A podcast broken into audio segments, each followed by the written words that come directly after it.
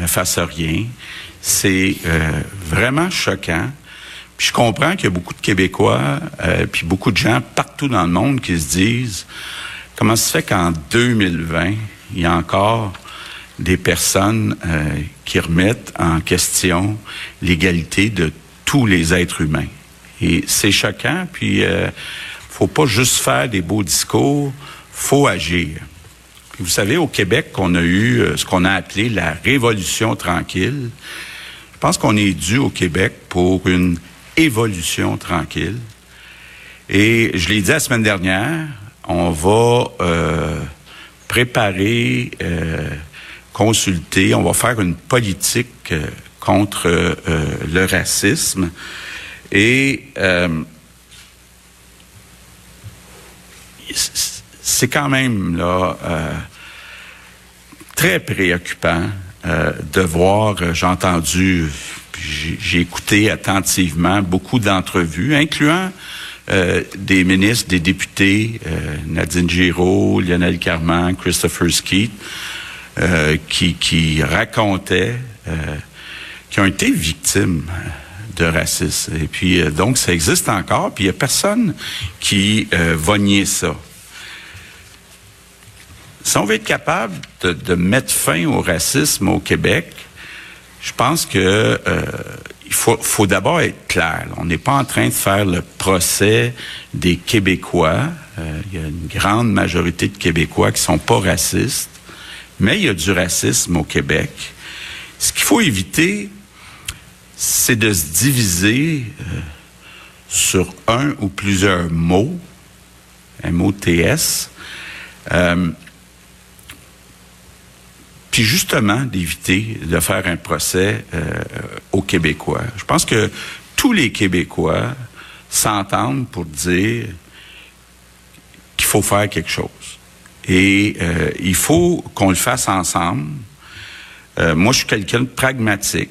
Donc, euh, au-delà des beaux discours, je vais vouloir euh, des solutions euh, pragmatiques dans plusieurs secteurs pour que, une fois pour toutes, on fasse euh, la lutte à ce mal qui gruge notre société. Puis au Québec, je pense qu'on a eu des beaux exemples de succès euh, de lutte euh, pour l'égalité.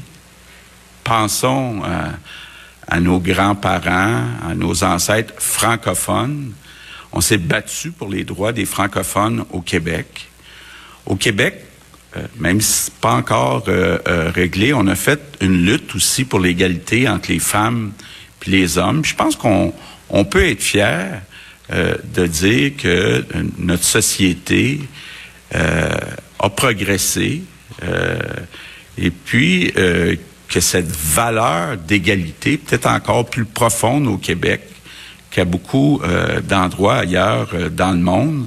Donc, on a le devoir ensemble, ensemble, de faire la lutte euh, au racisme au Québec. Puis d'avoir justement cette évolution tranquille. On est rendu là. C'est plus tolérable euh, au Québec. Bon, je comprends, il y a des gens euh, qui ont peut-être été choqués, inquiets de voir la manifestation hier dans le cadre de la pandémie puis de la COVID-19. Par contre, je vais vous dire, j'ai fait le choix de ne pas interdire euh, cette manifestation, puis ces manifestations. Je pense que je comprends très bien qu'il y a des Québécois euh, qui, qui, qui ont le goût de manifester et euh, qui ont un ras-le-bol et euh, sans l'encourager pour des raisons sanitaires, je pense que euh, c'est important non plus de ne pas l'interdire. Donc, ceci étant dit, je reviens sur la pandémie. Euh, vous avez déjà eu les chiffres. c'est très encourageant.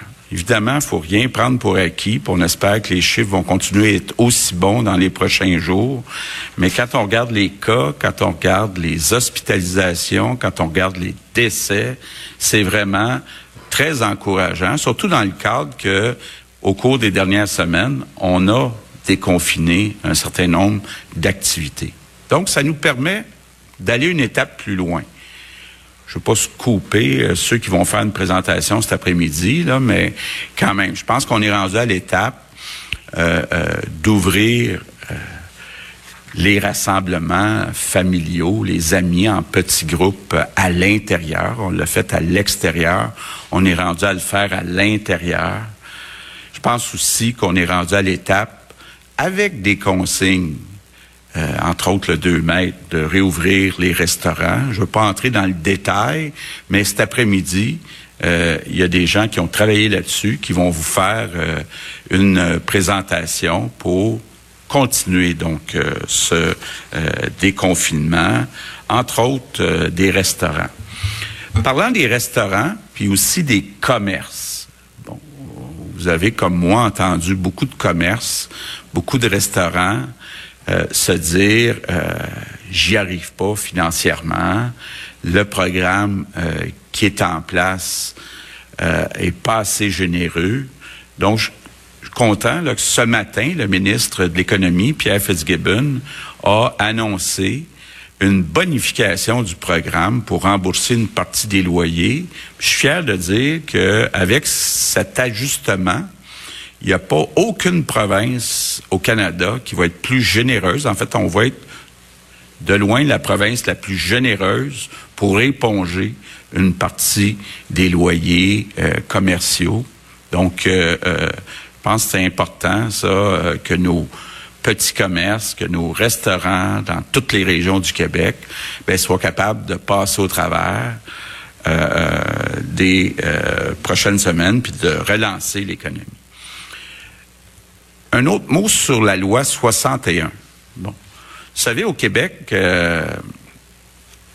avec le confinement, et puis la situation économique qu'on connaît actuellement, il y a beaucoup de, projets dans le secteur privé qui ont été abandonnés ou reportés. Donc actuellement, il y a des travailleurs de la construction, des ingénieurs, des architectes qui sont chez eux parce qu'il n'y a pas de travail. Puis au même moment, bien, le gouvernement du Québec a plein de projets, des écoles, euh, des hôpitaux, je, pense à quelques-uns, moi qui viens de Sainte-Anne-de-Bellevue, l'hôpital de Vaudreuil. Euh, j'étais vendredi à Sherbrooke, l'hôpital euh, mère-enfant Fleurimont à Sherbrooke. Il y a plein de projets d'école, plein de projets de transport en commun, plein de projets, je pense que tout le monde va être d'accord, qu'il y a du travail à faire pour améliorer nos routes.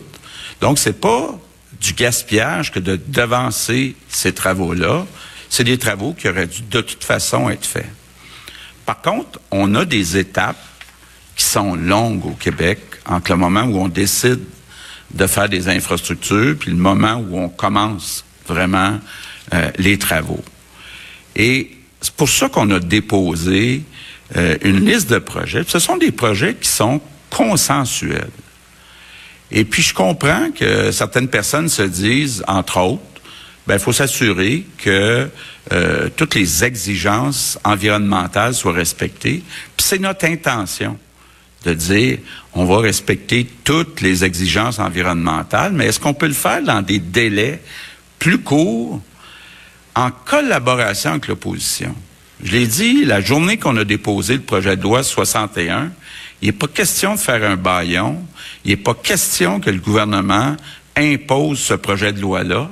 Moi, ce que je veux, c'est de le bonifier avec les trois partis d'opposition pour le bien de l'ensemble des Québécois euh, euh, et du Québec. Parce que on est capable dans les prochaines semaines, dans les prochaines semaines, de mettre au travail une partie des Québécois qui sont en chômage actuellement.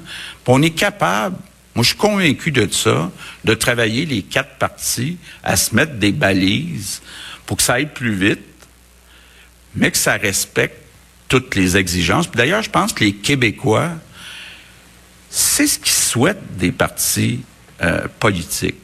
Ils souhaitent qu'on travaille davantage ensemble. C'est ça qu'on a essayé de faire depuis trois mois. Je pense que c'est ça qu'il faut faire dans la relance économique, de devancer des projets qui sont nécessaires, des projets qui font consensus chez tous les partis euh, d'opposition, mais de les faire un peu plus euh, rapidement, puis de pas perdre des mois euh, euh, inutilement. Donc, c'est ce que je voulais vous dire aujourd'hui. Good afternoon.